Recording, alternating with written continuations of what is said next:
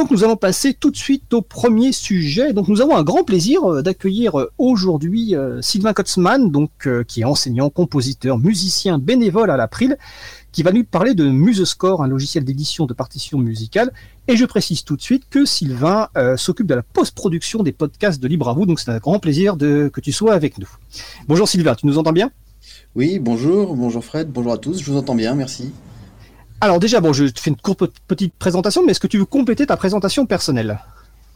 Non, elle est déjà assez complète. Je suis euh, principalement professeur de musique dans un petit conservatoire à Saint-Palais-sur-Mer. J'enseigne la formation musicale, ce qu'on appelle le solfège, et la musique électroacoustique. Et voilà, je, compose de la musique aussi pour des orchestres, des musiciens, ou pour de l'image, des documentaires. Et j'anime une toute petite maison d'édition qui s'appelle l'Octanphare, où j'utilise notamment euh, bah, MuseScore et d'autres logiciels libres. Voilà. D'accord, super. Alors, euh, première question, j'ai envie de te poser. Donc, MuseScore, c'est la notation musicale pour tout le monde, mais pourquoi écrire des partitions? Alors on écrit des partitions parce que pour faire de la musique, euh, quand on veut acheter des partitions, bah souvent le, le prix d'une partition peut être élevé. Euh, souvent, on achète un bouquin entier alors qu'on a besoin que d'une partition parmi tout le recueil qui est, qui est vendu. C'est un petit peu de la vente forcée de, de recueils de partitions. Euh, les derniers titres récents qu'on voudrait avoir, euh, les derniers tubes à la mode, eh ben on les trouve pas forcément en partition. Il y a un, grand délai avant d'avoir les, les, titres euh, qui soient disponibles en partition. On a une version papier, mais on voudrait avoir une version PDF pour l'échanger sur Internet. Et les partitions existent souvent pour les instruments les plus populaires, mais pour son instrument à soi, ben, parfois la partition n'est pas disponible, donc on a besoin de la réécrire avec un logiciel. Voilà les principales raisons euh, lesquelles on écrit la musique, on, on, réécrit ou on écrit la musique avec un logiciel. D'accord, super. Alors d'où vient MuseScore, sa petite histoire? Oui, alors pour faire bref, Musoscore, ça remonte euh, au début des années 2000, en 2002. Euh, c'est Werner Schwer, qui est un, informaticien allemand, mais qui a une passion, qui fait du piano. Et donc il décide de, créer un petit programme pour noter les morceaux de piano qu'il compose. Et ce programme, il l'appelle Muse, M-U-S-E, hein, Muse. Et ce, petit programme va ensuite se transformer en, en Musoscore, un éditeur de partitions plus élaboré. Il y a deux autres personnes qui vont le rejoindre hein, jusqu'en 2008. C'est Nicolas Froment, un Français, et euh, Thomas Ponté, un, Belge. Et ces trois-là vont euh, créer euh, le site internet musescore.org en 2008 et développer toujours ce, logiciel Musescore et essayer de le porter vers le, vers le grand public. En 2011, ils créent leur société, Musescore BVBA, où les trois travaillent sur, sur le logiciel et euh, MuseScore continue de, se développer avec une, grande communauté qui se développe autour, hein, en, tant que développeur ou euh, traducteur ou contributeur de toutes sortes. Hein. et euh, ça devient tellement difficile à gérer à trois personnes que cette petite société créée en 2011 est revendue à Ultimate Guitar, une grosse société basée en Russie, en 2018, voilà, pour continuer à faire avancer le logiciel. Donc euh, voilà, en gros l'histoire de MuseScore, qui est à peu près le, logiciel d'édition musicale le, plus utilisé aujourd'hui dans le monde, hein, puisqu'on a des, milliers de téléchargements par jour. C'est traduit en 66 langues. Euh, il y a plus de 1000 traducteurs, presque à peu près 200 développeurs, une bonne quarantaine qui sont très actifs. Donc ça en fait un logiciel qui est vraiment euh, très, très actif et qui, évolue, qui évolue rapidement.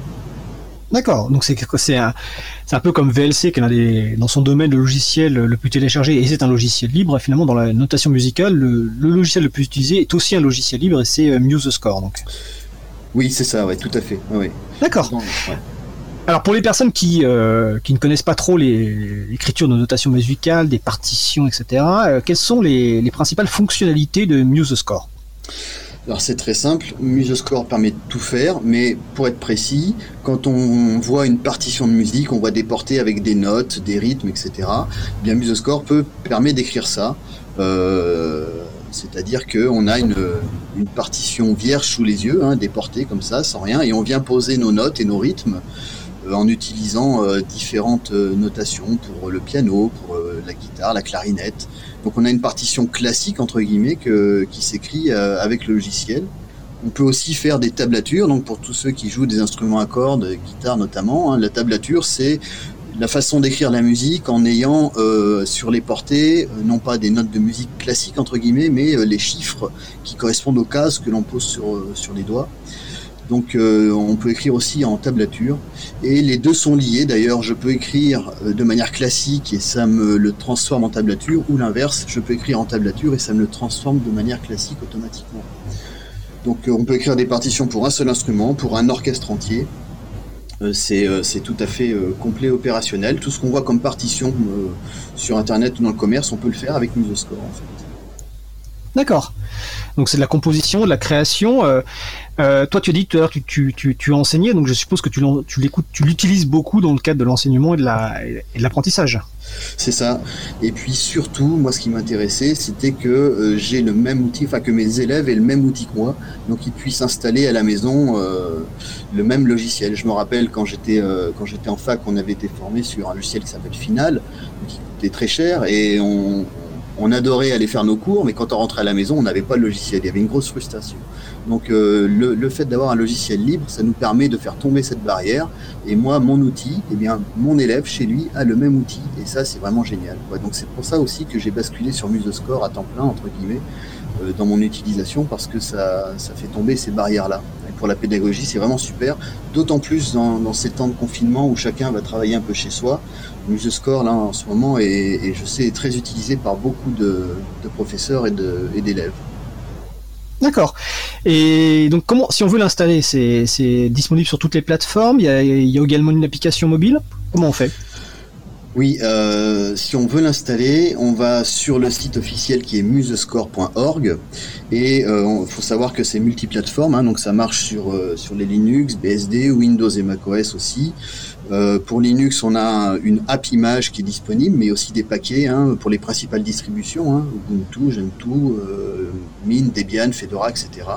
On va, préciser qu'une app image, c'est un sorte de fichier binaire qui, qui s'exécute tout seul, quoi. Oui, voilà, c'est ça. Un, un prêt à l'emploi, on va dire. Euh, un prêt à l'emploi, voilà, exactement. Qu'on peut installer. Donc, euh, il faut, euh, pour, pour utiliser MuseScore, on utilise l'ordinateur. Hein, on peut pas encore écrire, puis je pense que ce sera pas, ce sera pas un jour fait. On n'écrit pas à partir d'une tablette ou d'un smartphone. Il y a des applications qui existent qui s'appellent MuseScore sur tablette ou smartphone, mais c'est juste pour lire les partitions ou les entendre ou les, les écouter, les faire défiler. Mais pour fabriquer la partition, on reste sur l'ordinateur. D'accord, donc c'est disponible sur toutes les plateformes, donc euh, les distributions libres GNU Linux, euh, les autres systèmes et applications mobiles. Euh, si on veut se former, est-ce qu'en dehors de l'utilisation dans les conservatoires, parce que par exemple mon, fils qui fait de la musique l'utilise au conservatoire, est-ce qu'il y a des formations un peu plus générales ou en dehors des conservatoires ou des formations en ligne? Ouais, ça reste assez marginal. On peut se former tout seul déjà en autonomie parce qu'il y a vraiment une grande communauté qui est très active et il y a beaucoup de ressources, notamment toujours sur le site officiel où on a un, forum qui est très réactif, des tutoriels, le manuel en ligne. Euh, on trouve aussi d'autres ressources hein, sur des chaînes de sur des plateformes de vidéos, etc. Euh, si on veut aller plus loin, on a aussi des, cours en ligne, on va dire officiels, euh, qui sont faits par euh, AF Media. Hein. AF Media, c'est Amandine Fressier qui est en Bretagne et qui a, mis en ligne les cours. On a une plateforme de cours en ligne en fait, ou de A à Z pour, pour un abonnement, je crois qui est 25 euros à vie. on peut accéder à tous les cours avec de la vidéo, de l'accompagnement, etc. Maintenant, sur les formations présentielles, c'est assez rare. C'est, on, peut, on peut en faire soit dans des rassemblements comme le Capitole du Libre, au passage en scène, où on, a parfois des conférences ou des ateliers, mais ça c'est assez ponctuel. Sinon, on a des associations, des écoles de musique qui proposent des fois de, former leurs adhérents. donc là, on peut être sollicité pour venir faire une formation. Parfois, c'est ouvert au grand public. Hein. Euh, sinon, les, professeurs de musique, dans leur formation continue, maintenant, ont, des, ont accès à des stages euh, de formation à, à Musescore. Mais finalement, les, formations, j'allais dire, en, présentiel sont assez, sont assez rares encore sur le, sur le territoire. Ok, d'accord. Euh, en introduction, euh, j'ai dit que tu t'occupais de la, post-production des podcasts de Libre à vous, donc euh, déjà merci pour ce travail intense et important. on a on a lancé bah, un appel parce que bah, pour un peu aussi te, décharger et puis que d'autres personnes éventuellement mm. puissent t'aider parce que tu fais ça quand même toutes les semaines. Est-ce qu'en quelques mots tu peux expliquer ce, ce que représente le travail de post-production d'un podcast? Oui, bah c'est finalement une autre manière d'écouter l'émission. Euh, on, récupère l'enregistrement de l'émission, on récupère les l'habillage de, de l'émission et les musiques qui sont diffusées, et ensuite on va commencer par faire un nettoyage. Donc on réécoute l'émission en faisant un nettoyage des, de tous les, les, petits ratés de prononciation, les petits bruits de bouche, les choses comme ça. On essaye de nettoyer pour que ce soit le plus agréable possible à, à, écouter ensuite. On replace les musiques et, les jingles pour vérifier que tout est bien au même niveau. Et euh, ben, tout ça sur une émission d'une heure et demie, il faut, faut compter deux heures, deux heures et demie d'écoute pour faire ça. Et euh, voilà, donc maintenant j'écoute plus l'émission en direct, je l'écoute quand je fais le montage. Voilà, comme ça je gagne un petit peu de temps. Mais c'est euh, voilà en gros ce que, ce que ça représente. Hein. On se met dans un logiciel, un multipiste quelconque, Ardour ou autre, hein, et, et on édite de l'audio comme ça. D'accord. Bah, pour l'émission du jour, ça va être un peu particulier pour toi parce que tu vas t'auto euh, post-produire et en plus avec un démarrage euh, délicat. C'est ça. Voilà. En tout cas, donc, euh, si des personnes ont des compétences et du temps pour aider Sylvain à la post-production des podcasts de Libre à vous, n'hésitez pas à nous contacter. bah écoute, est-ce que tu souhaites ajouter quelque chose sur MuseScore ou sur autre chose, Sylvain? Euh, non, non, non, je, rien de spécial. Juste, euh, si il y a les références qui vont être ajoutées sur la page, donc euh, les, voilà, les personnes pourront se référer aux différents liens qui seront insérés et, et voilà, n'hésitez pas, en tout cas, à essayer de, à essayer ce logiciel et puis à, à aller poser des questions parce qu'il y a beaucoup de personnes qui sont, qui sont d'une grande aide hein, sur la, sur la communauté, sur les forums, etc. les deux ressources en ligne principales, c'est musescore.org pour les ressources et les partitions en ligne, il y a musescore.com. Oui, c'est vrai. Si on recherche une partition, même si on n'utilise pas Musescore, le logiciel, Musescore a une plateforme de partage de partitions, effectivement, où on a actuellement plus de 700 000 partitions. Euh, alors, toutes ne sont pas forcément euh, des, grandes partitions ou des standards ou les, derniers tubes à la mode, mais on a quand même un grand choix de partitions qu'on peut euh, télécharger librement et échanger librement faut pas hésiter à aller, à piocher là-dedans et aller voir ce qui, ce qui s'y passe.